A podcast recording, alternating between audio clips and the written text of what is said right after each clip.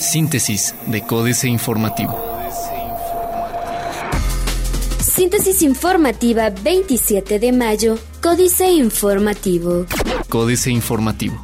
Por retraso en obras, Decathlon pospone la inauguración de su primera tienda en México. Aunque ya estaba agendada la apertura de su primera tienda en México, la cual estaría en la ciudad de Querétaro, para este jueves 26 de mayo de 2016, la empresa Decathlon determinó posponer el evento debido a que las obras no concluyeron en el tiempo estimado. Querétaro, la entidad número 12 del país con más llegada de inversión extranjera directa. En el periodo comprendido entre 1990 y marzo de 2016, el estado de Querétaro recibió un total de 11.940.6 millones de dólares de inversión extranjera directa y se ubicó como la decimosegunda entidad en el país con mayor llegada de este tipo de capital foráneo, de acuerdo con cifras de la Secretaría de Economía. En específico, durante el primer trimestre del 2016, el estado de Querétaro recibió 180.5 millones de dólares de inversión extranjera directa, monto superior al registrado en el mismo lapso de 2015, cuando sumó más de 140 millones de dólares. Por presunto abuso sexual, Secretaría de Educación de Querétaro separa del cargo a profesor. Alfredo Botello Montes, secretario de Educación de Querétaro, confirmó la suspensión de labores a un profesor de San Juan del Río por denuncias presentadas en su contra por presunto abuso de menores en un jardín de niños. Botello Montes señaló que la persona inculpada tiene al menos tres denuncias por tocamiento de partes íntimas a menores de edad, motivo por el cual la Unidad de Servicios para la Educación Básica en el Estado de Querétaro determinó la suspensión de sus labores.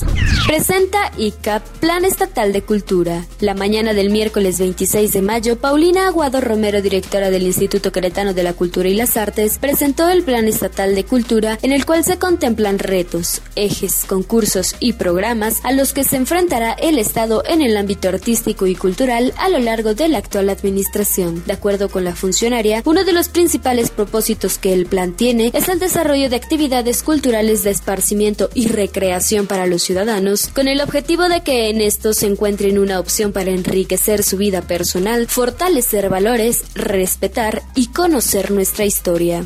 Diario de Querétaro.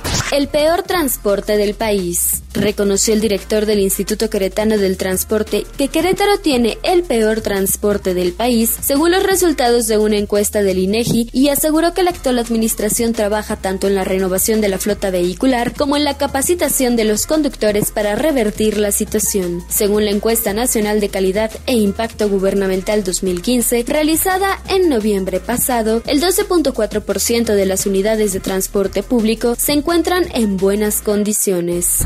Denuncian cochinero de pasada alcaldesa de Pedro Escobedo. La presidencia municipal de Pedro Escobedo denunció que la exalcaldesa y cinco exdirectores de la pasada administración se aprobaron autoliquidaciones y compensaciones por alrededor de medio millón de pesos por persona, por lo que se revisa la legalidad de esa medida. La presidenta municipal Beatriz León señaló que todavía se revisan los documentos y se prepara la defensa para otras demandas que presentaron cuatro exfuncionarios más, también de primer nivel, que exigen liquidaciones de casi medio millón de pesos cada una.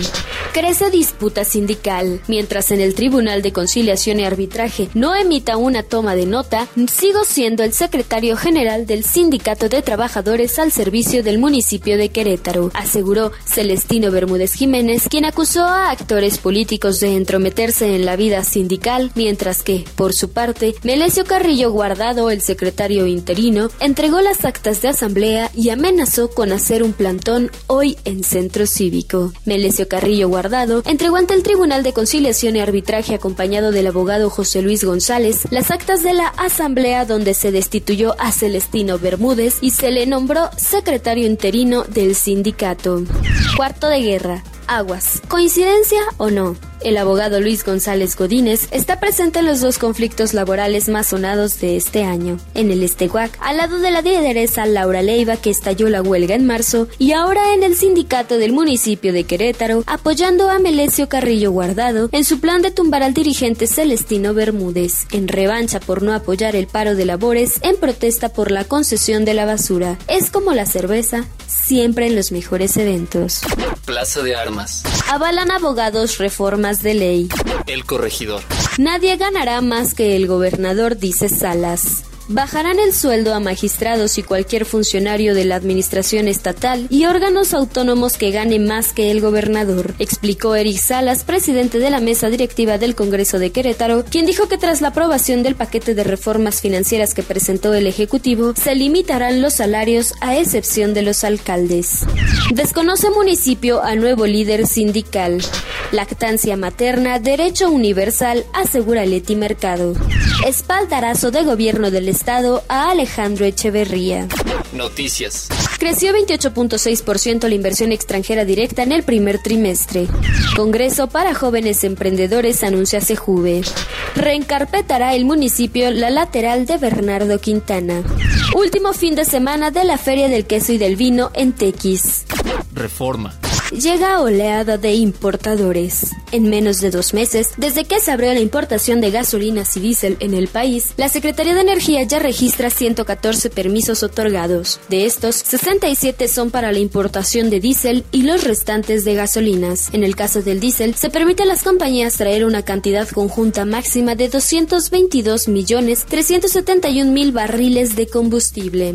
Quita Comisión Federal de Electricidad Ascensos pagará un bono anual. Como parte del nuevo contrato colectivo de trabajo con el Sutran, la Comisión Federal de Electricidad estableció un bono o sistema de reconocimiento al desempeño individual en sustitución del ascenso automático cada dos años que tenían 33.3% de sus empleados. A partir de ahora, habrá un bono de 70 días de salario diario tabulado que se otorgará al 30% de los trabajadores titulares cada año, de acuerdo con el nuevo contrato depositado en la Junta Federal de Conciliación Arbitraje. Destaca New York Times letalidad del ejército mexicano. La tasa de letalidad de las Fuerzas Armadas mexicanas no tiene precedente. A diferencia de lo que pasa en el resto del mundo, matan a más combatientes de los que hieren, advierte el diario The New York Times. Según cifras del propio gobierno de México, las Fuerzas Armadas son excepcionalmente eficientes para matar. Apilan cuerpos a tasas extraordinarias. Así lo destaca el rotativo. Tienen 45 días para formalizar empleados. Las empresas cuyos trabajadores se encuentren en la informalidad tendrán un plazo de 45 días para afiliarlos al Instituto Mexicano del Seguro Social o de lo contrario serán sujetos de sanciones, afirmó Alfonso Navarrete Prida, secretario del Trabajo. En entrevista, el funcionario aseguró que como parte del programa de formalización anunciado por el presidente Enrique Peña Nieto, la Secretaría a su cargo realizará 110.000 inspecciones a centros de trabajo para verificar que se otorguen las prestaciones de ley a los trabajadores. La jornada. Gulf México pretende que se adelante la liberalización de precios de gasolinas. Secretaría de Hacienda y Crédito Público. Correcto, ordenado y con liquidez funcionamiento del mercado cambiario. Falta de ética empresarial impidió que llegaran 5 mil millones de dólares a energía. Por falta de ética empresarial de diversas compañías establecidas en México que no pudieron comprobar que sus ingresos y egresos son de procedencia lícita, no se logró la meta de obtener inversiones en el sector energético por 5 mil millones de dólares durante el año pasado, reveló Juan Acra López, presidente del Consejo Mexicano de la Energía. Entrevistado después de participar en el tercer Congreso Internacional Gasolinero Vesco 2016, el directivo empresarial explicó, hicimos un análisis con nuestro comité consultivo sobre inversiones que el año pasado quisieron llegar al país por 5 mil millones de dólares y solo llegaron a buen puerto mil millones de dólares.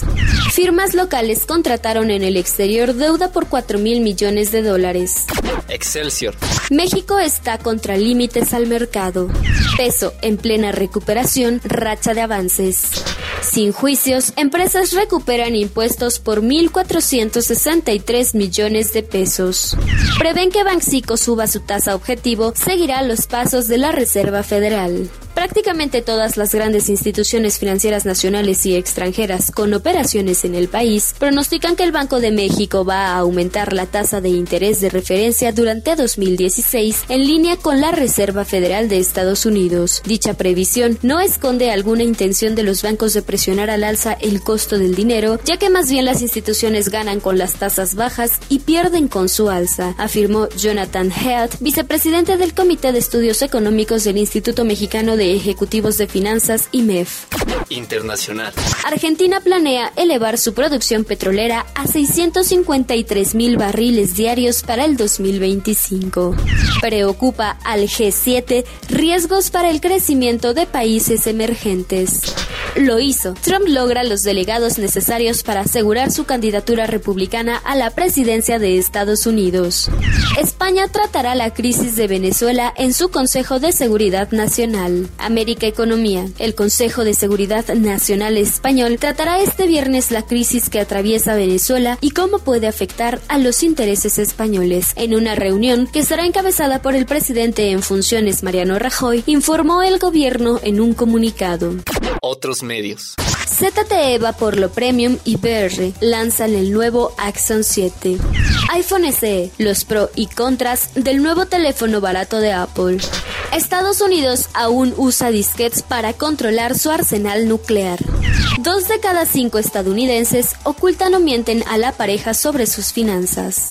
Financieras, dinero, la ley 3 de 3 y cómo ocultar la casa chica, Enrique Galván Ochoa. Uno de los argumentos que han venido escuchándose en el entorno cercano a algunos legisladores es que no podrían votar en favor de la ley 3 de 3 porque los obligaría a revelar su casa chica. A veces es más costosa que la grande. Y eso, obviamente, les acarrearía problemas familiares graves. La lógica dice que los señores deberían tener casa chica, ser transparentes en su vida pública y privada o resignarse a desafiar las consecuencias, mas no detener la ley.